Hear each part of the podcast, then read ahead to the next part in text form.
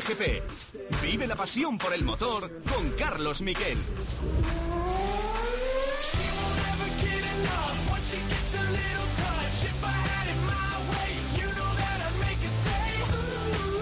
Atención que estamos en la última vuelta. Le había adelantado ahí Sergio García 2. A Pedro Acosta deja correr la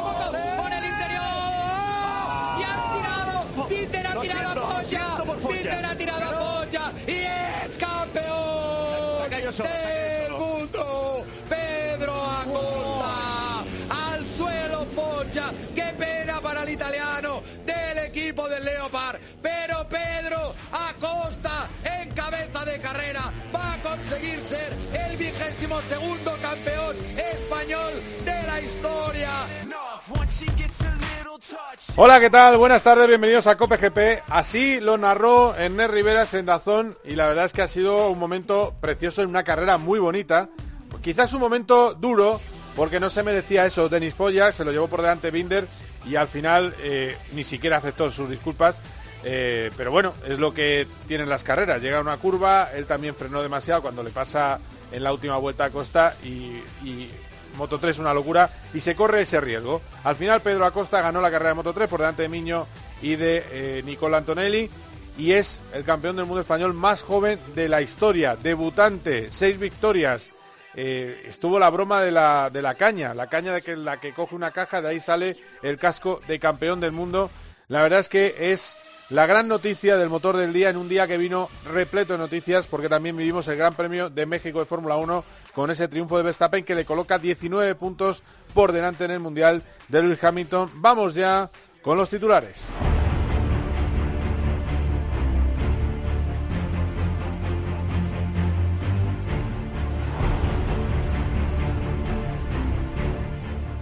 Bueno, pues el hijo del pescador, que es lo que es eh, Pedro Acosta, con sus 17 años, estaba todo el fin de semana queriendo ganar, queriendo ganar, que era lo que necesitaba para lograr el título mundial.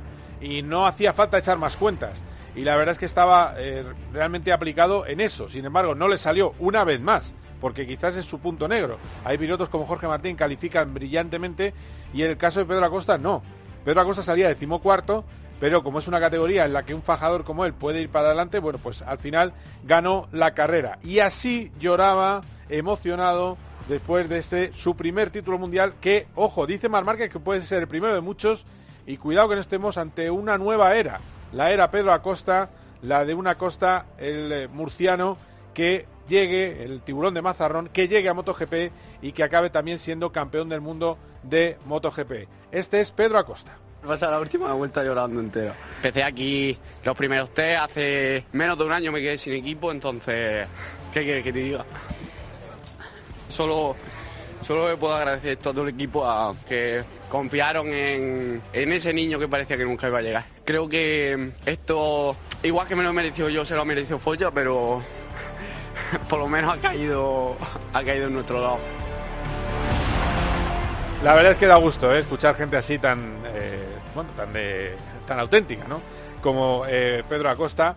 Eh, desde luego, luego Borja González nos va a contar quién es, eh, está alrededor, quiénes están alrededor de Pedro Acosta, que tiene un entorno también muy curioso. Entre ellos ese equipo que ha, creído en él, que es el equipo de Aquí Ayo, va a subir a Moto 2 el año que viene, es decir, que ya está haciendo los pasos a toda velocidad para acabar con 20 años en MotoGP.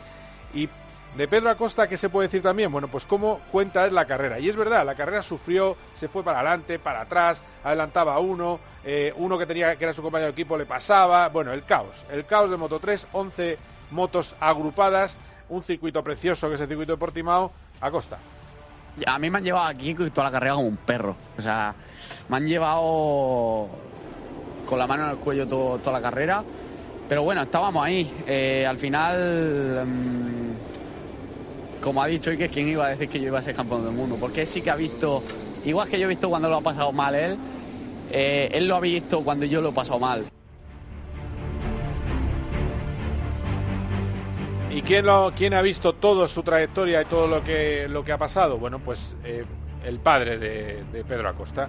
Eh, bueno, pues el padre de Pedro Acosta estaba también, daba todavía más alegría escucharle que al propio Pedro. Que dice, Acosta además que se lo pasa muy bien el equipo de Aquiallo, que hace bromas, que él está en los circuitos para divertirse, que para ir serio puede ir serio a pescar con su padre, que ese es el otro trabajo, que para él eso sí que es un, un trabajo y no lo que hace que es divertirse encima de la moto. Bueno, pues esto es lo que decía Adazón, el padre de Pedro Acosta.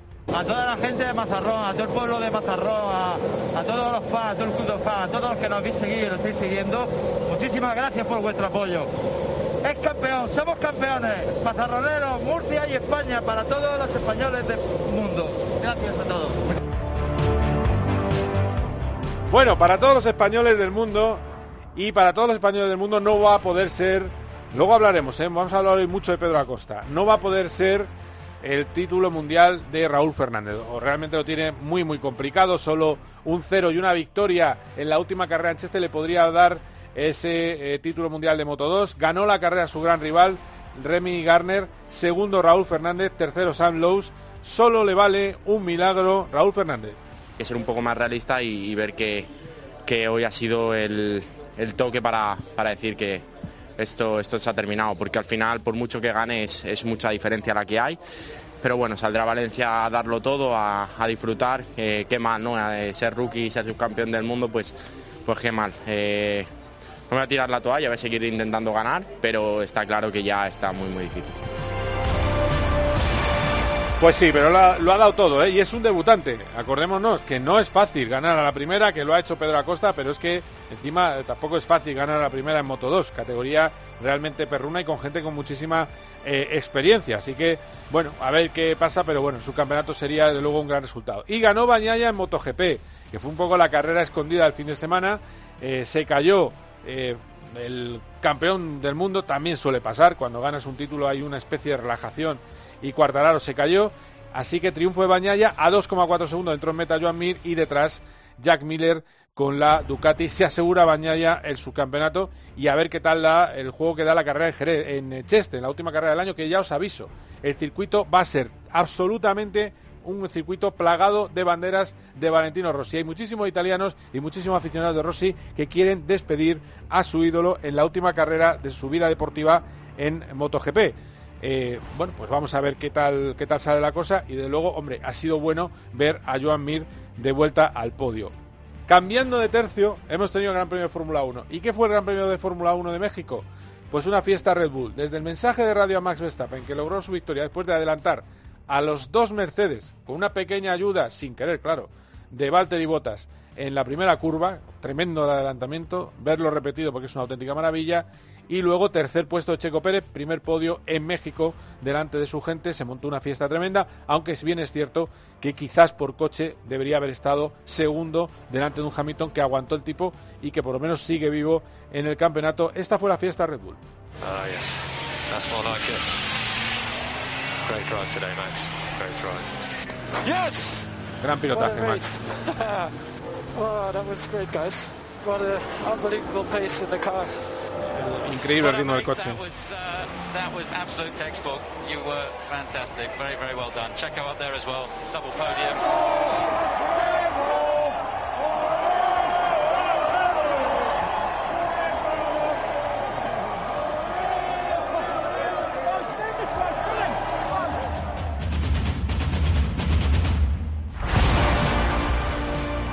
¿Podrá hacer algo Mercedes? La verdad es que ha sido un fin de semana eh, de tanta superioridad. Decía eh, Christian Horner, resaltaba ese podio también de, eh, Checo Pérez y hablaba de, lo bien que había salido todo. Vamos a ver, es una pista México que siempre es de Red Bull, porque los alerones no trabajan tanto como en otros, como en otros por la altura, por los 2.200 metros de altitud, y eso hace que el equipo que más carga aerodinámica genera con la aerodinámica eh, base, que es eh, Red Bull, pues tenga un punto más. Eh, vamos a ver qué pasa el fin de semana que viene en Interlagos, porque esto no va a parar y además habrá carrera al sprint. Y los españoles, lamentable lo que hizo Ferrari con Carlos Sainz. No puedes mandar parar a un piloto cuando está 7,3 segundos delante de su compañero, aunque tú le hayas propiciado ese adelantamiento. Si analizamos la carrera, y yo la he podido analizar vuelta por vuelta, a Carlos le paran en la vuelta 9, al principio de carrera, le paran porque venía muy deprisa, le dicen que tiene otra estrategia, esa estrategia tiene que cuidar neumáticos, va a parar más tarde, para pronto Leclerc, después vuelve a remontar a Leclerc, pero eh, están perdiendo tiempo en, bueno, mm, afloja, aprieta por allí, hay un momento dado que va a ceder la posición Leclerc porque iba mucho más despacio, 8 segundos la ventaja en ese momento de Gasly. Y hace dos vueltas buenas Leclerc y le dicen, no, tira, tira. Bueno, pues en ese tira, tira pierden 4 segundos. Cuando le dejan finalmente a Sainz que vaya a por Gasly, está a 12 segundos. Ya era imposible. Llegó a estar a 7, es decir, hubieran podido recortar, eh, hubieran podido estar a fin en el momento que le dicen que tiene que volver a ceder la posición a Leclerc, podría, si lo hubieran hecho bien, hubiera estado a unos 3 segundos. Entonces, podía haber llegado hasta el final luchando con Gasly, pero como hicieron mal las cosas, estaba a 7 y le tuvo que devolver la posición. Vamos a ver qué pasa en el futuro. Lo que quiere Carlos es que si le pasa lo mismo a Leclerc, que va adelante y no puede pasar a un rival, ceda la posición sin problemas, sin lirirí, la, la, la, como pasó en la carrera, sin perder tiempo, en fin, que hoy me porta muy bien, soy un perfecto hombre de equipo, a ver qué pasa en la próxima, Carlos Sainz. Pasará más adelante en la temporada o en los próximos años. Estaremos en situaciones similares y como compañeros, como equipo, tenemos que aceptar el hecho de cambiar posiciones en pista, como hemos hecho en otras carreras y como bien hemos hecho hoy.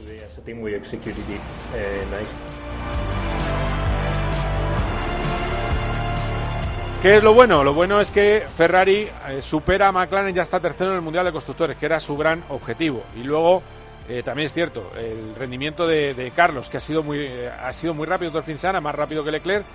Ya os digo que merecía ese quinto puesto, al final ha terminado sexto la carrera, quinto Leclerc y cuarto un brillante Gasly con el Alfa Tauri. Eh, este Sainz resumiendo la carrera, y ojo lo que dice al final, he sido muy rápido, he sido muy rápido, se le veía la cara desencajada, era el momento que estaba más enfadado nada más bajarse del coche. Sí, era, era la prioridad hoy acabar con los dos coches por delante de McLaren. Sabíamos que Ricciardo se iba a tirar a saco y así ha sido. Quizás eh, no sé qué ha pasado, pero un poco demasiado. Y bueno, nosotros a lo nuestro, pasito a pasito, fin de semana a fin de semana. Y quizás este personalmente un fin de semana muy positivo para mí porque he ido, he ido muy rápido todo el rato. Es que ya os digo que a Carlos hay que leerle entre líneas porque es eh, posiblemente el trabajador más fiel a sus equipos y que menos se mete públicamente con sus escuderías. Eh, y bueno, pues eh, se, entre, se, se, ve todo lo que quiere decir y se ve en la cara cómo se siente y sabemos que le molestó tener que ceder plaza a su compañero de equipo. En el caso de Fernando Alonso, hubo un incidente en la primera vuelta, ya os decía que Botas no sabía para dónde ir, eh, frena demasiado pronto, intentando dejar pasar a Hamilton. En ese momento, un atacado Ricciardo llega por detrás, le golpea en el coche, hace un trompo eh, y se ve de frente con todos los coches que vienen. Los dos españoles fueron, iban por el lado en el que estaba Botas y eh, todos los del lado par se vieron perjudicados, entre ellos los dos españoles, perdió esos dos puestos Carlos Sainz y también se vio perjudicado Fernando Alonso, aunque se benefició porque también por el hecho de que Botas y Ricciardo ya tenían que ir a contrapié. Al final, buen ritmo en carrera de Fernando Alonso, hizo un buen adelantamiento a George Russell, terminó noveno, pero también con la sensación, con muy, buena, muy mala calificación, era decimosexto, salía duodécimo por las penalizaciones, no pudo entrar en Q2, la sensación de que falta algo en el coche. Además no saben por qué, no saben por qué estaban en Q3 hace dos carreras y ahora les cuesta entrar en la Q2. Alpine es un coche que no funciona, que no tenía, por ejemplo, mejor ritmo que, eh, que Alfa Romeo con Raikkonen, pero que por, por otro lado aguantó a todo un Lando Norris. Este es Fernando Alonso. Quedamos ahí un poco encerrados, pero, pero claro, peor parte se llevaron botas, Richardo, etcétera, así que ganamos unas posiciones ahí gratis. Y luego, pues bueno, eh, noveno, yo creo que, hay que estar contentos y volvemos a los puntos que era un poco el objetivo. En un fin de semana complicado, que no hicimos un buen trabajo ayer, pudimos hacer eh, un poco mejor hoy y seguir sumando para el equipo. Bueno, pues esto va a ser COPGP. Vamos a analizar al dedillo todo lo que ha pasado este fin de semana. Vamos a saber quién es Pedro Acosta enseguida con Borja González, quién le rodea, qué le motiva, cuáles son sus pilotos, eh, sus ídolos, en fin, nos vamos a acercar al tiburón de Mazarrón, a la figura del tiburón de Mazarrón, y también vamos a hablar con el profesor Roberto Meri. El piloto castellonense nos va a dar sus notas. Ya sabéis que es un clásico de eh, COPGP y por supuesto vamos a analizar eso, las órdenes de equipo, lo que él piensa de botas, en fin. Va a ser todo muy completo. Otras noticias con Barazal. Seguir aquí, COPGP. COPGP. Paco González, Pepe Domingo Castaño y Manolo Lama lo dan todo. Me he emocionado. En el deporte. ¡Quieren morir con las botas puestas! En el entretenimiento. Hay una señora que, ¿cuántos años tiene? 80 años. ¿Quiere conocer a Modric? Doña Elvira. Dígame, siempre es que me ha gustado el croata. Bueno. en la información. Primero no había pitado falta, ¿eh? Se lo ha dicho el juez de línea. La falta se la ha pitado el juez de línea largo. Paco González, Pepe Domingo Castaño y Manolo Lama. Tiempo de juego. Los número uno del deporte. Cope GP. Vive la pasión por el motor con Carlos Miquel.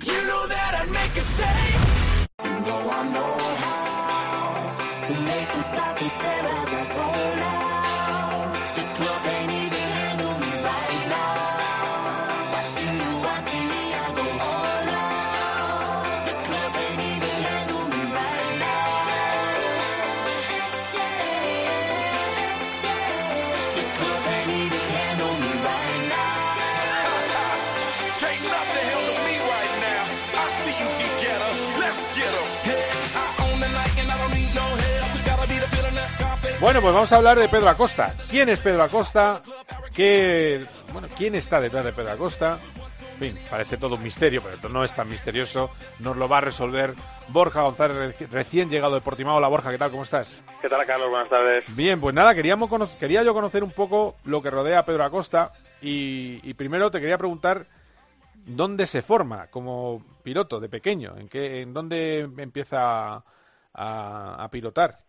Bueno, en realidad él empieza en Murcia. Eh, y empieza en Murcia porque su padre, que es un motero, es motero de, de, tanda, ¿eh? tandero, lo que se suele llamar, de ir con los colegas a rodar al circuito de Cartagena. Tiene un amigo, Paco Mármol, que tiene una escuela de pilotaje en el circuito de Cartagena y, Pedro, que viene de familia de, como creo que ya todo el mundo lo sabe, de, pescadores. De pescadores es su padre es pescador que se llama Pedro Acosta, su abuelo es pescador que se llama Pedro Acosta, su bisabuelo creo que también es pescador que se llama Pedro Acosta, y creo que hasta el que viene por arriba que sería ya tatarabuelo o algo así, también creo ¿También que... pescador? También pescador. Pedro, y también Pedro Acosta. Todos se llaman Pedros, que son de ese ¿Ah, barco que, que, se ha visto por ahí en imágenes, que se llama Peretujo, y que incluso el, chav el chaval lo llevaba en el en el mundo al principio cuando comenzó y empezó en esa en esa escuela de pilotaje y luego lo que pasa pues el recorrido es el, el habitual digamos de los de, todos los pilotos españoles y luego te diría de otros no españoles porque lo vimos con Cuartaro también es decir el recorrido por esas copas de promoción esa,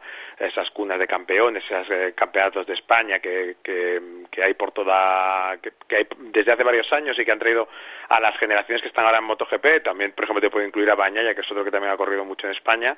Y él pues ha hecho ese recorrido normal de FinCEP, que es lo que antiguamente sí que era el Campeonato de España de, de Moto 3, en la Rookies Cup sobre todo, que yo creo que esa es la gran lanzadera suya, que fue la, la, competición que ganó, ahí entra ya el patrocinio de Red Bull, ahí entra también KTM un poco en la, en la ecuación y, y es un poco la, la manera de llegar. A, a, Pedro le, me acuerdo que el año pasado, no, me acuerdo, no, no, recuerdo en qué carrera, yo diría que a la altura de, porque el calendario del año pasado fue un poco raro por la pandemia, pero me parece que era en Misano, se anunció un equipo que se llama Pruster, anunció que le iba a tener como piloto en Moto 3 en, en esta temporada, sí. es un equipo en el que estuvo Marco Bezzecchi, que la gente, bueno, estará el año que viene en MotoGP BCX, pero el, se hizo popular en ese equipo porque fue el que le peleó el mundial a Jorge Martín, el de Moto 3, y eh, Pedro se quedó sin equipo, porque de repente no conseguían cuadrar el presupuesto y decidieron no, no subirle. Hubo una opción ahí de otro equipo español que, que se apuntó rápido a, cogerle, que reunió el presupuesto en, en, nada, en un día, me contaba el jefe de su equipo, para poder tener a Pedro Acosta este año, pero apareció por ahí Aquiallo, que es el, el finés, el team manager del equipo eh, con el que ha ganado el mundial y, y le cazó y le cazó y, y, ahí ese ese ese equipo es un equipo para que la gente se una idea en el que ganó el mundial de 125 por ejemplo Mar Márquez que lo ganó en 2010 precisamente un 7 de noviembre que coincidió con la fecha con el que ganó el mundial Pedro Acosta ayer y que en el que han corrido pues fue también campeón del mundo Brad Binder por ejemplo Di Meglio eh, estuvo ahí Luis Salón que cuando se jugó el mundial de, de Moto 3 con Viñares y con Rins y eso ya le, le ha trazado el camino a, a seguir porque claro, es, es un el, equipo de los buenos. Claro bueno es el equipo que va a ganar el mundial de Moto 2 sea con Remy Gardner o que sea con Raúl Fernández y eso también le ha convencido a él para para digamos ya trazar el, el, camino siguiente, porque antes de ser campeón ya tenía el contrato para subir a Moto 2 con esta escudería, teóricamente estará 2022, 2023 con ellos, y supuestamente, porque estas cosas siempre pueden cambiar, en 2024 subiría a MotoGP también con KTM. O sea que, de, digamos, de, haber estado a punto de no poder hacer el Mundial este año, a ser campeón y a tener casi ya trazado el camino hasta la clase reina. Es una pasada, ¿eh? Cómo cambian las cosas. Fíjate lo que decía del ambiente en su equipo. El ambiente en el equipo Ajo. Dice que Ajo es un cachondo mental. Nadie lo diría. Tu team manager, aquí Ajo, que es un tío frío, finlandés, dice, pero estamos todo el día aquí de risa en el garaje con este hombre. Es que si no, ¿para qué estamos? ¿Para qué estamos? O sea, para estar serio puedo ir a pescar con mi padre que acaba de pasar para allá. O sea, entonces mejor me quedo aquí, me río. Y es importante tener una sonrisa, si no mmm, te frustras y cuando te frustras no sale nada na bien, entonces hay que disfrutar.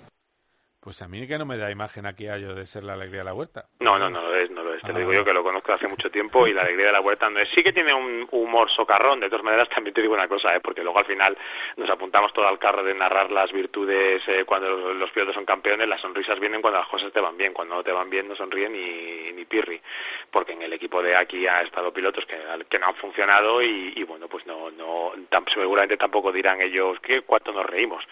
Eh, de hecho, Jorge Martín estuvo allí, tampoco creo que tampoco fue campeón del mundo y, no digo que el ambiente no fuese bueno, ¿eh? que sí que es, pero ya te digo que al final cuando las cosas van bien es fácil que los ambientes sean buenos. Lo que está claro es que este team manager sabe cómo gestionar eh, este tipo de pilotos jóvenes, sabe cómo gestionar mundiales. De hecho, había una cosa cuando Márquez fue campeón del mundo en 2010 de 125 con él, que Emilio Zamora le, apodó como el mago, eh, un poco pues por la manera de, de gestionar que tenía las cosas, de gestionar las cosas y un poco cómo trazaba los recorridos de los pilotos. Y es verdad que cuando hablas con, con Aki, pues te siempre pone mucho el acento en esa parte de dar tranquilidad a los pilotos, no hacer un extra de presión, intentar tomar cada fin de semana pues como un fin de semana de carreras normal para no exagerar las cosas, un poco poner los, los pies en el suelo a todo el mundo y bueno, pues el, resto ya te digo, si las cosas van bien, en general alrededor siempre hay sonrisas y es cierto que, que lo hemos visto con Pedro, que desde el principio del Mundial pues se lo ha tomado todo casi como un divertimento, aunque luego ayer confesase que ha habido también momentos de tensión y momentos duros. Claro, porque mmm, yo pens pensando un poco en, en el personaje, eh, bueno, ¿qué, ¿qué, ídolos tiene en, en, el mundo de las motos? ¿Cuáles son los bueno, el, el, el, ídolo que siempre ha confesado y que le conoció en Austin es Kevin Swans, pero es un ídolo es un ídolo que le llega de, de, herencia, porque en realidad él no la ha visto correr y es un, el, el, ídolo de su padre. De hecho, él ha llegado a usar el 34, que es un número que está retirado en MotoGP, de, el de Kevin Swans, y de hecho yo creo que probablemente será el número que utilice el año que viene en Moto 2 porque él corre con el 37 pero el año que viene su compañero de equipo va a ser eh, Augusto Fernández que ya utiliza ese número en Moto 2 y tiene preferencia para, para mantenerlo. Y luego como, como todos los pilotos de, de, estas generaciones. Es que para los pilotos de estas generaciones los ídolos aparte de que puedan decir Rossi casi todos te dicen Mar Márquez que es al que han visto ellos realmente porque claro. estamos hablando de que es un chaval de 17 años y Mar ganó su primer mundial cuando él tenía 6 años es decir, la parte de conciencia de poderte en una pantalla ver las motos es, es, son los años gloriosos de, de Mark, que en, en, probablemente no se hayan acabado, y evidentemente para toda esta generación sigue siendo Márquez el, el gran referente.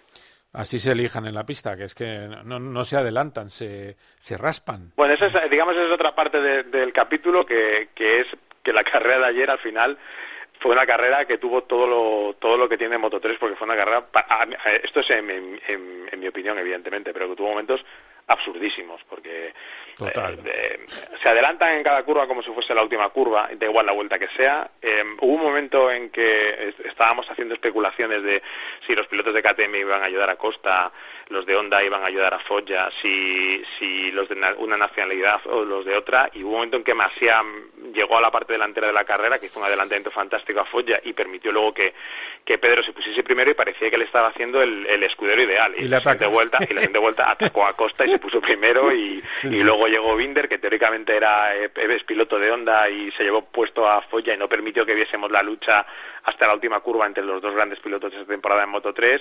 Eh, Sergio García también se coló en un momento y casi se va largo, Masia terminó por los suelos, en fin, fue como el, el, el, el, resumen de lo que es Moto 3, que hay que decirlo, en esas condiciones de, de batalla, Acosta se mueve a las mil maravillas. Eh, tiene una capacidad de gestionar esos momentos y de, de mover la moto para hacer lo que él quiere en, en esas eh, circunstancias tan complicadas que, que es yo creo, yo creo lo que le ha dado el éxito, aparte de esa frescura, para esta temporada. Ahora le, le tocará el, el, la segunda fase que está de subir una moto que él considera que se le va a adaptar mejor por tamaño, porque es verdad que ya todos los pilotos son muy grandes, esto ya no es una cosa de, es una cosa Sí, generacional. sí, sí. Y bueno, pues ahora le tocará el, el trabajo el- eh, a los Raúl Fernández, que digo yo, que es salir a los entrenamientos, rodar solo, entender mucho los neumáticos, coger ritmo y luego en las carreras pues son carreras ya que tienen un punto más parecido a las de MotoGP en las que hay que gestionar otras cosas que no sean batallas de 25 tíos.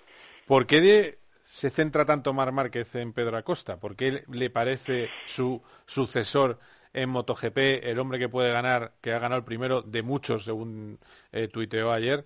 Eh, sorprende con la cantidad de jóvenes buenos que hay que se haya centrado en Pedro Acosta. ¿Qué, qué ve parecido en, Eh, que por cierto, su punto negro es la calificación, ya lo hemos eh, vivido este año. Bueno, yo creo que a, a Marc le recuerda un poco a él, eh, en el sentido de esa manera que tuvo también tan descarada de, enfrentarse al, debut en el Mundial, con errores también, porque los tuvo y tuvo que, que aprender también a base de, de palos, de, de alguna crítica más desde fuera de España que desde, que desde dentro, todo hay que decirlo. Y luego eso es verdad que, que enseñó algo diferente desde el inicio, ya en la primera victoria suya en Qatar, con en aquella famosa carrera en la que salió desde el pit lane, Mark ya, ya lo dijo, dijo que tenía, tenía algo diferente al resto, algo especial y es por lo que él le, le está, le está apuntando. Evidentemente es un piloto en formación, pueden pasar muchas cosas de aquí a, a dos años, pero sí que es cierto que apunta a tener algo diferente al resto y, y bueno, pues eso es lo que hace que, a Mark le haya hecho especial, especial gracia. Los pilotos ven estas cosas eh, mucho mejor que nosotros y es probable que Márquez no se equivoque y que dentro de tres o cuatro años le tenga ahí peleando con él. Veremos a ver qué versión de marca hay, veremos a ver qué versión de, de MotoGP tenemos y también, como todo en esta vida, pues a ver qué, con qué moto se encuentra Pedro Acosta cuando suba a MotoGP, que eso luego también marca mucho. Hombre, claro. eh, de todas maneras, yo, pensando un poco en, en Pedro Acosta, eh, tiene momentos de apagón eh, en carrera también. Tiene momentos brillantísimos. Creo que hay un momento de la carrera de ayer que, que hace un adelantamiento múltiple por fuera, hace un por fuera, que es un escándalo. Pasó a tres, a tres eh, Sí, sí, pilotos. a tres tíos, escandaloso. Eh, una y luego de repente, y luego de repente mira, mira para atrás y le Eso, pasan tres. lo de mirar para atrás. Pero ¿por qué miras para atrás, alma de Pues cántaro? eso no se, eso no se entiende. Pero yo creo que eso es parte de la... eh, esto, por ejemplo, cuando estábamos también analizando el Mundial de Moto 2, eh, con la pelea entre Fernández y Garner, se nos olvida a veces el concepto de debutante, es decir, gente muy joven que no tiene experiencia eh, o tanta experiencia a estos niveles, a niveles de presión sobre todo, porque tiene a todo el mundo, todo el mundo te está mirando y yo creo que eso hace que, bueno, pues que, que, que salgan esos fallos y está bien, porque no puedes tener esa, esa lucidez siempre. Y le pasaba a Marc, ¿eh? Marc eh, tenía momentos también un poco de decir, oh, madre mía, ¿qué estás haciendo? Y se le iba un poco la, cabeza y bueno, pues de eso ha ido, de eso fue aprendiendo Márquez y de eso irá aprendiendo a costa. Lo que pasa que es gente que, que aprende muy rápido y que sobre todo mm, el- la parte positiva suya o sus virtudes las explotan mucho y eso les consigue ser un- triunfadores, sacar muchísimos éxitos y, y, y lo seguirá haciendo en Moto 2 y cometerá fallos en Moto 2 y veremos a ver cómo encara la, la categoría, pero seguro que si de inicio empieza a ir rápido, mm, a nadie le sorprenderá que pueda estar peleando por el, por el Mundial, aunque él también eh, intente desde, desde que debute pues quitarse la presión de encima. Bueno, vamos a ver qué pasa. Eh, de todas maneras, a mí, mm, que todavía no he tenido la suerte de hablar con él, no sé cómo es su, bueno, sé cómo su voz porque lo he escuchado, pero es, es más difícil que entrevistar a, a Pedro Sánchez.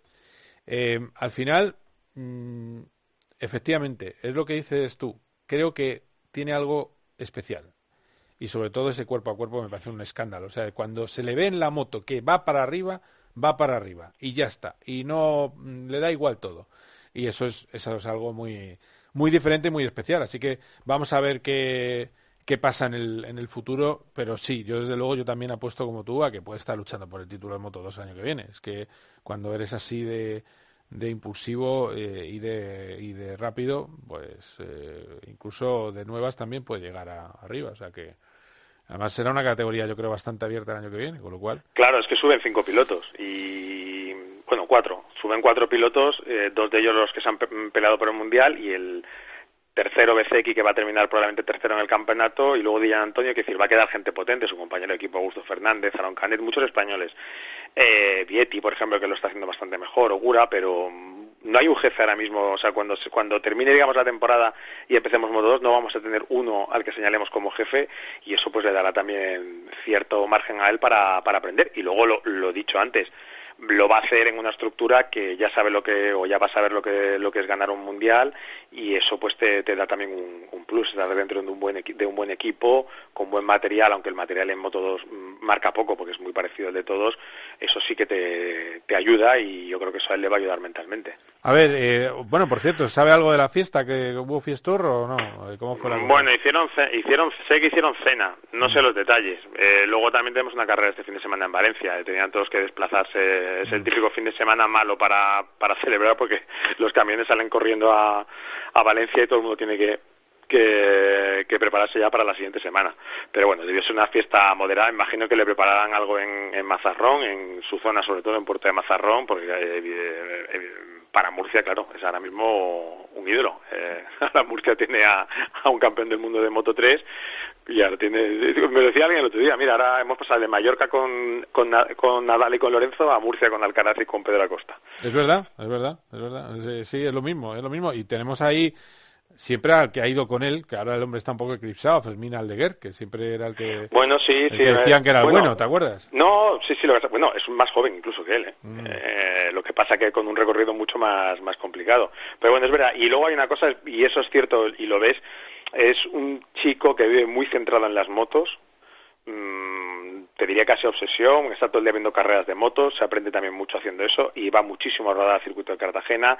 Su, la persona que va con él, Paco Mármol, te diré, mm, para decir, no es muy fina la expresión, pero le putea lo que puede allí y le complica mucho la vida para que luego, para que luego cuando llega, llega a los circuitos las cosas le parezcan más sencillas y bueno, pues esa manera en- un poco estoica de preparar las cosas y de formarse siempre ha, siempre ha funcionado. No funciona para todo el mundo, pero era un poco aquel método, recordarás, de Jorge Lorenzo con su padre, Ah, sí, sí. eh, que bueno, pues que, que- que a Jorge le funcionó y, bueno, pues parece que también el mantener ese entorno desde pequeño y, y esas costumbres y esa, y esa no parar de, de- de prepararse, pues también le ha servido a, a Pedro Acosta. No, además le decían qué malo eres y cosas de esas. o sea, Claro, un poco de, de, de- Sí, de sí, motiva- sí. De motivación y un poco pues, un poco meterle en verdad bueno le decía que malo eres de hecho este decía que era muy malo con la moto o sea que al final ha terminado ha terminado aprendiendo No, y él lo dec- y el propio también eh, Pedro Acosta lo y decía. malo de mal y malo de, de, de- de- del otro de, de cabroncete De cabroncete, sí, sí. No, eh, o como se diga. Eh, es que vi un poco el documental ese que podía haber gafado el título mundial, que luego hace... ¿eh? eso ya lo comentamos es, que, es que ya les vale. ¿eh? Sí, sí, porque salió y justamente estaban ahí recortándole, recortándole la ventaja a Foggia y al final, mira. No, y, y- y ojo, eh, que yo creo que a Foya hay que reconocerle eh, el temporadón y la carrerón que estaba haciendo ayer. O sea, que No, fue- y, y Foya puede pensar, en, porque Foya ha fallado mucho a principio de temporada y podía pensar también en que ha desperdiciado una oportunidad muy buena de ser campeón del mundo, porque Sí, sí. El, el final de temporada ha sido fantástico y este fin de semana, mm, digamos, el- las motos han sido injustas con él porque podía haber sido campeón del mundo igualmente Pedro Acosta, pero peleando yo creo con Foya hasta la última curva habría sido lo, lo justo por, por lo que ha hecho el italiano y, y bueno, pues una maniobra inconsciente de otro piloto que va a estar el año que viene en MotoGP, tengo que decirlo, Ya. de Darren Binder, Darren Binder, le, le llevó le llevó al suelo y, y no debería ser así. Esa es la parte, digamos. Bueno, pero ojo, eh, también, 3. el, también como separa el pelotón, entre, entre, entre otras cosas por culpa de Foya, separa el pelotón tanto, o sea, mete una, se queda muy parado y, y podía pasar que alguien se colara. O sea, es decir, es que yo creo que, mm, a ver, entiéndeme, yo creo que Foya, que quería que hubiera pelotón y que en- hubo un momento que deja de tirar para, o tira poco, para que le vayan enredando los que iban por detrás, eh, al final fue víctima de su propia estrategia.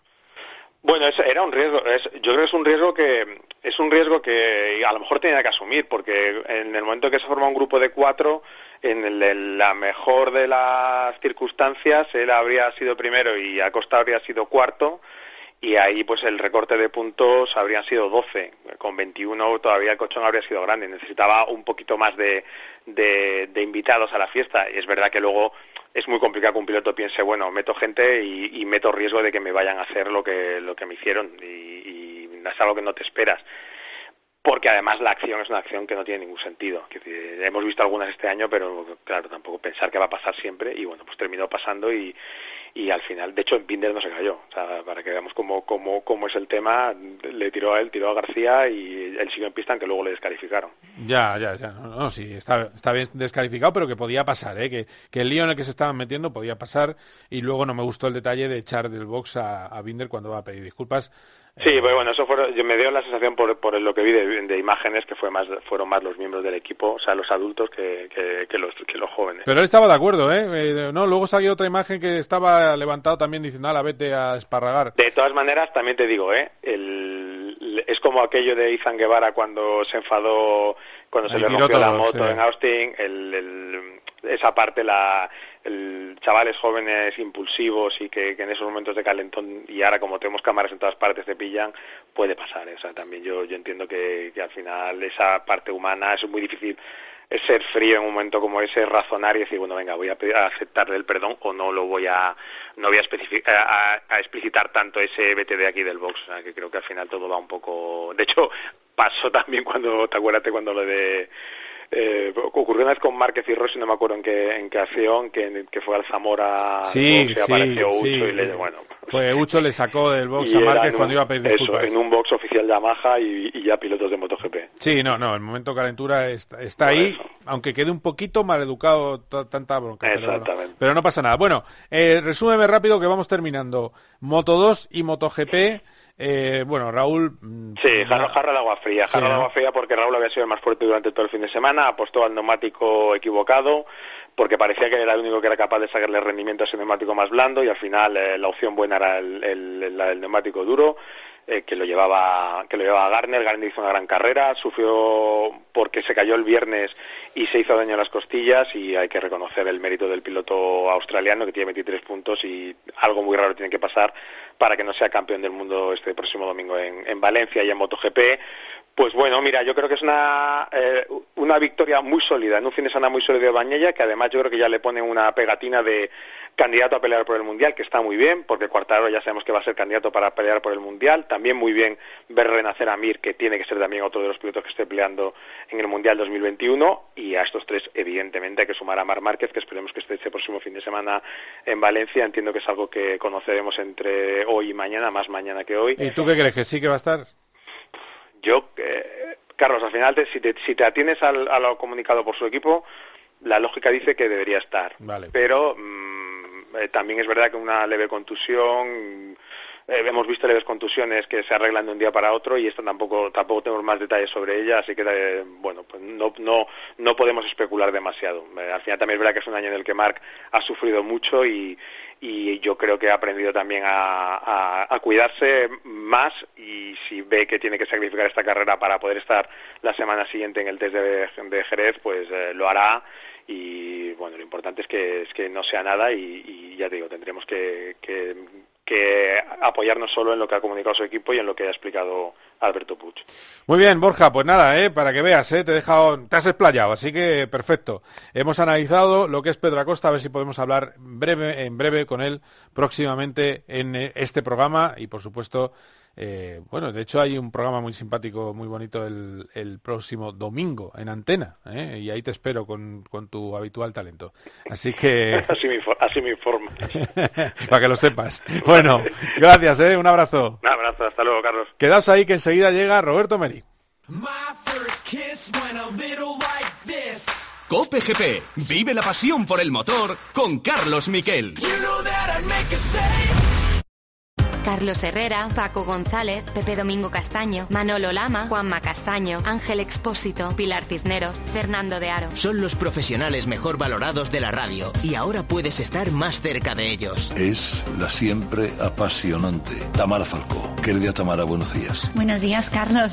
Es sencillo, solo tienes que entrar en cope.es y registrarte. Así formarás parte de manera exclusiva de una comunidad y accederás a un universo lleno de experiencias. Y nos plantamos en el barrio de Engativá, al occidente de Bogotá. Hemos quedado con Sandra Ceballos, que es una colombiana de 28 años, con cuatro hijos, que dirige y maneja una recicladora. Para Entra ya en cope.es, regístrate y abrirás la puerta a un mundo lleno de experiencias.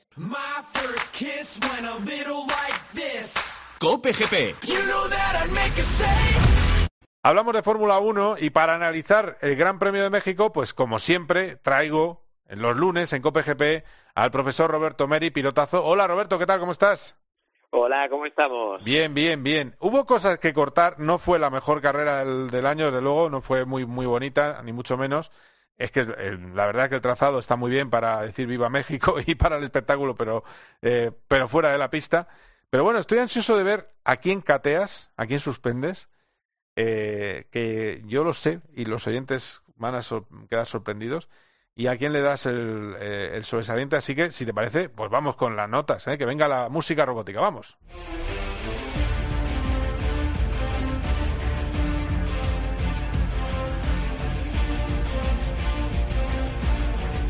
Bueno, Roberto, pues eh, ya has visto que esto está yendo rápido, ¿eh? porque así, casi sin, sin introducción. ¿Cuál es? Empezamos por lo que da más morbo. El suspenso de Roberto Meri en el Gran Premio de México. Bueno, pues como te puedes imaginar, el suspenso eh, se le voy a dar a una persona que creo que a lo mejor podrían ser dos y son dos amiguetes míos, así que bueno, esta vez creo que esto va a llevar Valtteri Bottas por no defender bien esa primera posición en la salida, por eh, luego que le costó mucho adelantar en carrera a Ricciardo, de hecho no pudo ni adelantarle, le costó hacer la vuelta rápida, tuvo que hacer un segundo intento de neumático blando, así que creo que fue una carrera de domingo muy mala para Valtteri Bottas, todo lo bueno que se a una vuelta, luego en carrera pues la verdad que lo pierde. La otra persona que tenía en mente era Daniel Ricciardo, que hizo una primera curva donde colisionó con Bottas y causó eh, daños en la salida y bueno, me, me he decantado por Bottas. No, pero fíjate una cosa, lo de Botas, eh, que es duro eh, que tu compañero diga, dejó la puerta abierta a Verstappen. Verstappen lo hace muy bien, frena muy tarde, pero es verdad que le deja una autopista eh, por fuera. Porque yo creo que Valtteri no sabe qué hacer. Llega un momento que no, yo creo, no sé si va a cubrir a Hamilton, si está intentando darle un rebufo a Hamilton, se frena muy pronto en la, en la llegada a la primera curva. Eso también provoca que te, te estés, eh, bueno, te pueda caer un toque por detrás. Eh, yo, yo tampoco lo entendí nada, ¿eh? se junta se juntan muchas cosas no la primera principal es que no obviamente sabemos que no soy con Mercedes así que realmente tampoco Ya. le preocupa mucho lo que le puedan decir no la segunda es que Valtteri yo en carrera siempre lo he dicho que es un gran calificador pero en carrera a la hora de tomar decisiones no es el, mejor que hay en la parrilla no y, y claro pues todas estas cosas se notan a la hora a la hora de la verdad Claro, claro, es así. Bueno, pues eh, el, el suspenso es para Valtteri Botas, así que sube la música, vamos.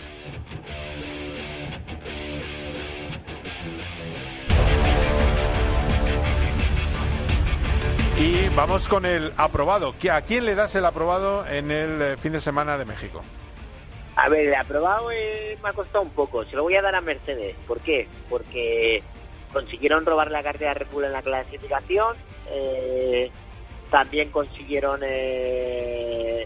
ganar la posición a Pérez en carrera cuando perfectamente Pérez, si hubieran sido más hábiles en Red le podría haber adelantado con un undercut o, o un overcut, porque tuvo Hamilton tráfico al salir del box. Y entonces he decidido dárselo a Mercedes, porque realmente creo que el equipo en sí lo hizo muy bien, pero pero por falta de no sé si los pilotos o el rendimiento del coche en carrera no consiguieron hacer llevarse la victoria, digamos. Bueno, pues el aprobado para Mercedes en una pista hostil, digamos, en una pista eh, muy Red Bull. Vamos ya con el notable que suba la música, vamos.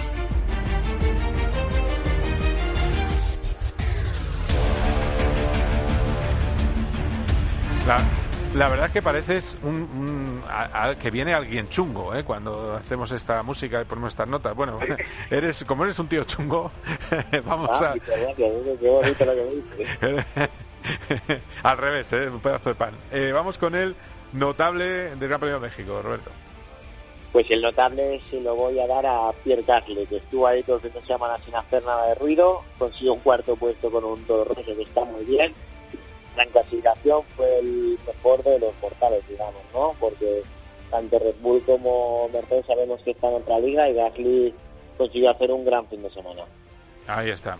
Eh, ahora te pregunto por la estrategia de Ferrari, pero nos queda, pues eso, el eh, plato fuerte. Vamos eh, con el sobresaliente. A ver. Pues el sobresaliente se lo vamos a dar a Max Verstappen, que hizo una primera curva, curva del libro, hizo una resalida safety perfecta, que trató los neumáticos a la perfección eh, y se le vio el gran dominador del domingo, ¿no? Lo hizo todo perfecto y creo que no podía hacerlo mejor. Mira, voy a, le voy a contar a los oyentes, se lo conté en, en directo en la retransmisión. El mensaje que me mandaste al poco de adelantar es el número uno, el pi puntos suspensivos max. Eso es lo que me pusiste en privado. ¿Lo sostienes en público? Sí, sí, sabes que siempre te digo. Yo creo que Max ahora mismo es, es el número uno y es así. Está claro que Hamilton está muy peleado con Verstappen a día de hoy, pero es que me gustaría ver a mí a Hamilton con un Red Bull cuando se baja el coche y dice, no, es que su coche es superior, su coche es superior, lo dijo, eh, no sé si cinco veces al bajarse el coche el domingo después de la carrera, cuando él ha tenido el mejor coche durante siete temporadas o seis, no, sé Una barbaridad, del 14 al 21, al 20, sí. Desde el 2014, bueno, y el 21, cuidado, ¿eh? Y el 21 está ahí. Si no tuviéramos a Verstappen en el Red Bull, eh, a ver qué haría Red Bull. Ya. Es que, es que claro, es que hay que tener cuidado, porque claro, cuando dice, no, es que es mejor coche Red Bull, es que Pérez hay veces que tiene días muy, que está muy bien el chico y, lo hace muy bien, ¿no? hay otros días que no tanto, pero a lo mejor Pérez tuvo uno de sus días y claro, eh, a lo mejor si pones a botas en un Red Bull no es capaz de hacer la pole como la hizo Mercedes. Bueno, se han acabado las notas, pero tengo alguna pregunta. Mira, pregunta eh, que sería pregunta de la calle. ¿Ganaría, estaría liderando el Mundial Fernando Alonso en un Red Bull? Bueno, no lo sé. Es que no lo Es que el problema es que como hemos tenido, a, pues digo, el Fernando de, de hace unos años, sí, el Fernando de ahora mismo eh, no lo sé. Es que no sé ahora mismo el nivel que tiene Fernando al 100% después de haber estado dos años parado. Estoy seguro que lo haría muy bien, pero no sé si estaría liderando un mundial. Es que te digo que Verstappen es muy, muy, muy, muy bueno y está en su momento, digamos, en su máximo esplendor. Bueno, yo creo que tú piensas que lo haría mejor que Pérez, eh, Fernando. Hombre, estoy convencido. A ver, no, no es una cosa que estoy convencido. Estoy, ya te, yo te puedo decir que sí. Si no pongo la mano en el fuego. Pues yo, yo creo que esta carrera de, este domingo, eh, con, el margen que tenía Red Bull en esta carrera, viendo a Checo en el podio fácil, a mí creo que la ganaba también Fernando Alonso, eh, era Fernando Alonso actual, en mi opinión. Eh. quiero decir que tú le has visto, claro, venimos de una carrera en la que ha aguantado a un McLaren, pero claro, como está en ese coche, que no puede acercarse a un Alfa, Romeo, es que... el problema es, que es cuando es el problema que de siempre es cuando tenemos a gente buena en coches eh, que no son tan buenos es muy difícil valorarlos. Hace dos años la futura estrella más que Verstappen era Leclerc, que todo el mundo Leclerc, Leclerc, Leclerc. Y yo, siempre he defendido a Verstappen y, y tú lo sabes. Mm. Pero claro, pero claro, como el Ferrari volaba y Leclerc era el niño de moda, pues Leclerc era el nuevo el nuevo Ayrton Senna, digamos. Eh, ahora no, ahora ya parece que Leclerc ya no es tan bueno, que de repente Carlos Sainz en carrera va más rápido que él. Eh. Claro, es que entonces eh, el Leclerc este ya ha desaparecido. O sea, sigue siendo muy bueno, pero ya no es quien todo el mundo pensaba que iba a ser. Claro, eh, ahí voy un poco a, ahí voy un poco a la pregunta fuera de las notas, porque no te has querido mojar en las notas, es el tema de las órdenes de equipo en Ferrari. está todo el mundo con el pacto de caballeros, que como te han dejado pasar, de hecho yo he hecho una columna en marca que se titula, yo la recomiendo que la leáis, eh, se titula eh, Charles Carlos is faster than you. Em, aquí la historia es la siguiente, el que tiene que acabar primero, si estás jugando con dos pilotos, el que tiene que acabar primero entre esos dos pilotos del mismo equipo tiene que ser el más rápido. Ese es mi pensamiento. Pero luego te llegan los demás y te dicen, no, como le han dejado pasar, pues aunque esté 20 segundos por delante, en este caso estaba 7 con 3, tiene que volver, que por ejemplo mi productor Daniel Asenjo está en eso, y hay gente, eh, de, bueno, en Movistar, estaban en eso, ¿no? Es que tiene que devolver. Eh, bueno, tiene que volver, ¿por qué? Es que yo tengo duda de que tenga que devolver, ¿eh? Le frenan en la vuelta 6 o 7, está a 6 décimas y le dicen que tiene que cuidar neumáticos. Es decir, iba frenado y entonces tú no estás luchando contra Gasly con tu piloto más rápido. Eso es lo que yo veo muy raro. ¿Qué opinas tú? Al principio de carrera, siempre, por ejemplo, le dan la equipo a Leclerc, a Carlos, es que hubiera cambiado totalmente la carrera, porque Carlos es que era mucho más rápido que Leclerc este fin de semana, en, digamos al menos en la guerra del domingo. Era más rápido, o sea, se vio al principio de carrera, se vio al final, se vio durante todo el fin de semana, solamente que tuvo la mala suerte en la salida de perder las posiciones por culpa del accidente, que le lastró un poco y luego cuando ya, pues lo mismo que tú has dicho, cuando ya le dejan pasar a Carlos, es que le quedaban cuántas vueltas, le quedan 20, 10 y algo, o 20 y algo, ¿no? 12, no, eh, no lo sé exacto, ahora mismo no tengo la cifra, pero vamos, eh, eran Bueno, 12, quedaban 12 más de segundos. Sí, no era fácil.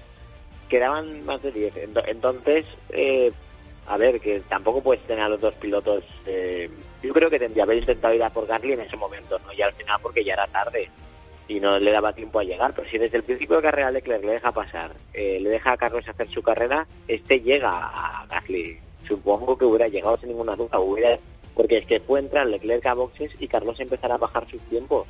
Luego, que le digan a Carlos que tiene que dejar pasar a Leclerc tampoco lo entendí. Yo es que es una cosa que también fue la cosa la carrera que me dejó así un sabor un poco amargo de boca, ¿no? De, de por qué le tiene que volver la posición. Si es que creo que lo llevaba, no sé, si 6 segundos o algo así. Sí, de siete- ventaja. 7,3, 7,3. Pues que es una, es, no sé yo como por qué le dicen que le devuelva la posición y más cuando están tan parejos en el mundial. Si me dicen, no, es que Leclerc está peleando por el mundial y Carlos está el décimo, pues lo entiendo, pero es que están pegadísimos. No me pareció a mí, no me pareció muy correcto, sinceramente. Claro, claro. Eh, partiendo de la base que lo que nos gusta es que luchen en pista, pero es verdad que luchar en pista trae unos riesgos para un equipo eh, tremendos, entonces hay que primar el que corra más y ya está. Y hay que dejarse de rollos, aunque a veces nos perjudique y el que corra más eh, sea Leclerc, por ejemplo. Eh, es un poco... No, exacto, es que es así. Es que a mí al revés me extraño mucho que de repente Leclerc le diga oye, déjame pasar y Carlos lo deje pasar y luego al final de carrera, oye, que vuelve a... Bueno, tenemos algún pequeñito problema, pero no pasa nada. Eh, Roberto, que ha sido un placer, como siempre, por la clase, y me alegro estés de acuerdo conmigo porque el, el Club de los Bien Quedas dice que no, que hay que devolver siempre y, y nada, no pasa nada, ¿eh? aunque tú te hayas matado para sacar siete Pero una segundos. carrera que, que le hubiera pasado sí. Es que en mi opinión le hubiera pasado sí o sí. Si le hubieran dejado atacarle, le hubiera pasado o sí. Pero claro, si te dejan atacar, Claro. no lo entiendo. Claro. Que el- lo único que van a conseguir con esto es que, que la próxima vez le ataquen. es verdad, tienes razón. Y no Que les- aquí, Oye, tal, pues, no, pues la próxima vez le atacaré. Oye, pues en vez de que no le voy a pedir que me deje pasar, le voy a adelantar. Eh, Ya. Que aparte es que era irreal que llegara Gasly. En el momento que yo lo vi ya está muy lejos Gasly. Está hecho. muy lejos, hombre, que es un, es un brindis al sol. Eh, si al principio de que reclaman eh, le deja pasar son 8 segundos y no 12, pero luego tontearon, le dijeron a Leclerc eh, tira un poco más, que parece que vas un poco mejor, en fin, hicieron el, el, el pa' memo, eh, el memo en ese momento de la carrera. Eh, Roberto, que ha sido un placer, eh, que te dejo ahí en Ibiza, que estás dándole a la bici, así que gracias por todo, como siempre. Un abrazo. A vosotros, un saludo, un abrazo.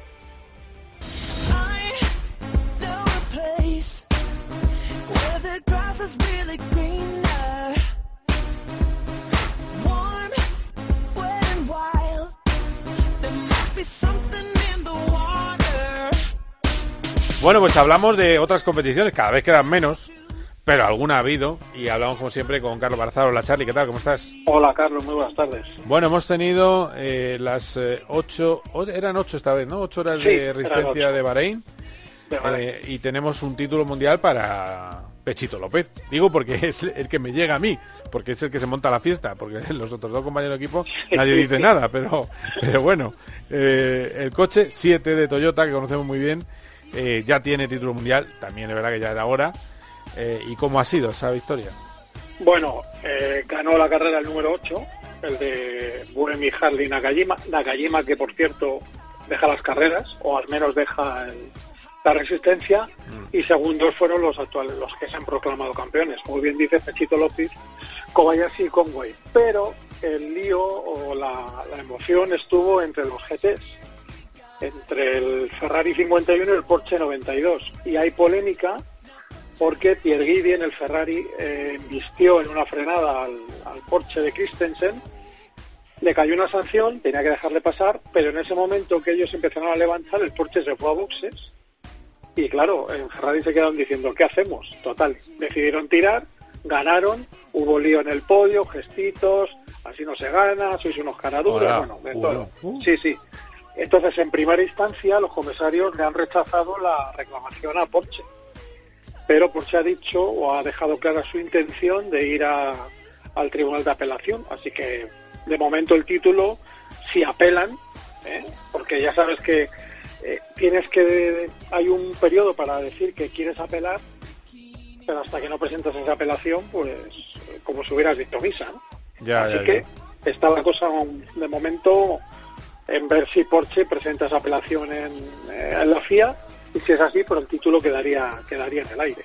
Uh, fíjate, pues esto puede ir para largo. Eh, Sí. eh, Porsche, por cierto, que dice que va todo muy bien para que vuelvan a la Fórmula 1 como motorista. Vamos a ver qué, qué pasa con, con eso. A ver, eh, han quitado el, el MGUH, con lo cual, eh, bueno, pues evidentemente entrará nuevo motorista porque eso era, eso es la madre del cordero. O sea, ese es el, el auténtico, bueno, pues eso es lo que le ha costado seis años e incluso retirarse, tener un motor competitivo a Honda. Eh, y, y bueno, y Renault lo ha tenido con altibajos. A veces era un poquito competitivo, un poquito que no. En fin. ¿Y qué más cositas hemos tenido? Pues tuvimos la penúltima prueba del Mundial de Turismos, de la Copa del Mundo de Turismos, con dominio del líder Erlacher, que lo tiene muy en la mano, porque tiene ahora son 33 puntos de ventaja, así que muy mal se le tiene que dar en el último fin de semana de noviembre en Sochi, que es donde va a acabar el campeonato, para, para no revalidar el título. Y por lo que nos afecta, pues de nuevo el equilibrio de rendimiento, eh, otra lamentable metida de pata de, eh, de la FIA y, y de quien controla el Mundial de Turismos, porque los Cupra por segundo fin de semana consecutivo eh, no estuvieron ni los pudimos esperar ni siquiera en carrera, así que un, un desastre. ¿Cómo que no estuvieron en carrera? ¿Que iban muy despacio? Sí, me refiero a... No, sí, sí, nada, claro, que ni, ni los vimos en clasificación ni en carrera porque no daban para más. Ah, porque estaban demasiado A nivel, tapados. claro, Joder. no, no estaban, no, no, no Es que esto del balance performance Es eh, es verdad que eh, siempre nos quejamos ¿no? de, de- de las competiciones como Sí. Resistencia, que van la grande marca, lo copan todo, la Fórmula 1, otras competiciones, pero claro, también lo de que desde el campeonato se regule un campeonato eh, Claro. estrictamente tiene sus cosas malas también. Y luego te venden, no, es que hay 12 pilotos distintos que han ganado carreras. Vamos a ver. Eso, eso... Porque lo has, lo has tocado un poco, claro. sí. Claro, no, claro, es que ese es el problema. Entonces, curiosamente, los Audi otra vez van bien, que están sacando el modelo nuevo, los coches chinos, es que si quieres pensar mal, te lo ponen muy fácil, muy fácil. muy fácil. Bueno, pues, eh, pues ya está, pues eh, visto está. Pues el fin de semana Sí. que viene tendremos eh, Fórmula 1, motos y qué otras cosas. ¿Queda algo por hacer en el mundo eh, del algo. motor a mediados de noviembre? Queda una buena carrera de IMSA, que creo que es la, bueno, creo no, es la última del campeonato. Que puede Y- programarse campeón Antonio García. Exactamente. Entonces, bueno, pues solamente por, por eso ya, ya tiene su, su atractivo. Eh, Este fin de semana también tuvimos la penúltima, creo, del Super Fair, que ganó Surayen Pernía, su primera victoria en dos años. Así que, bueno, pues el piloto cántabro que, que vuelve a saborear un primer puesto. Y déjame, porque te estaba mirando el tema de... Y es que no encuentro... Aquí, aquí, aquí, aquí lo tengo. Sí, es el, lógicamente, Petit Le Mans. La carrera es de 10 horas y acaba, bueno, acaba, no sé, no, es que con los líos del calendario tenemos también Fórmula 4 española en Barcelona el fin de semana, con carrera, una carrera el sábado y dos carreras el domingo, así que bueno. Bueno, no está Pero mal, ¿no? Acercarse se a. Montmeló Sí, a ver sí. a, a los chavales. Sí, Bueno, sí, sí. bueno, bueno, no, está, está bien. No, siempre, sí, al final es verdad que con este lío de calendarios estamos a mediados de noviembre como estamos, claro, porque todo, Eh, claro. todo se ha retrasado también. Así que a ver qué pasa el fin de semana, a ver si llueve en Interlagos, porque... Ahí, ahí. eh, ¿Cómo está el pronóstico? ¿Sabes algo? Ahí, ahí, ahí, está, momento, Da lluvia toda la semana ¿no? Anda. y parece que el sábado y el domingo a día de hoy se despeja, pero claro, a seis, siete días vista. Como se retrase un poquito... Eh, eh, eh. Que hay que ir ahora con Hamilton, hay que ir con Hamilton, que esto tiene que llegar a la última carrera. Nos, nos interesa la emoción, Nada. el, Nada, el- nada. No seas así. Bueno, venga. No, no, no, déjate, no juegues con fuego. Muy bien, bueno, a ver qué pasa entonces. Hablamos el fin de semana. Un abrazo, Charlie. Perfecto, un abrazo, un saludo a todos los oyentes. Hasta luego. Bueno, pues terminamos este COPGP. Gracias a Dani Asejo la producción, a José Hernández por el eh, por, la maravilla técnica que siempre prepara y eh, nos escucharemos el domingo que viene a las 3 de la tarde. Tendremos un COPGP con todo lo que haya pasado en el circuito de Cheste y previa de, de 3 a 4, previa de lo que pase en Interlagos. Quedaremos en directo la carrera en tiempo de juego a las 6 de la tarde, de 6 a 8 de la tarde. Pero ojo, que va a ser un fin de semana muy intenso porque vuelve la carrera de sprint y el viernes a las 8 tenemos la calificación que sirve para establecer la parrilla de la carrera al sprint, y a las ocho y media del sábado, y también lo daremos en tiempo de juego, la carrera al sprint de ocho y media a 9 el próximo 13 de noviembre. No os lo perdáis. Hasta aquí, Cope GP. Ha sido un placer. Adiós. Cope GP con Carlos Miquel.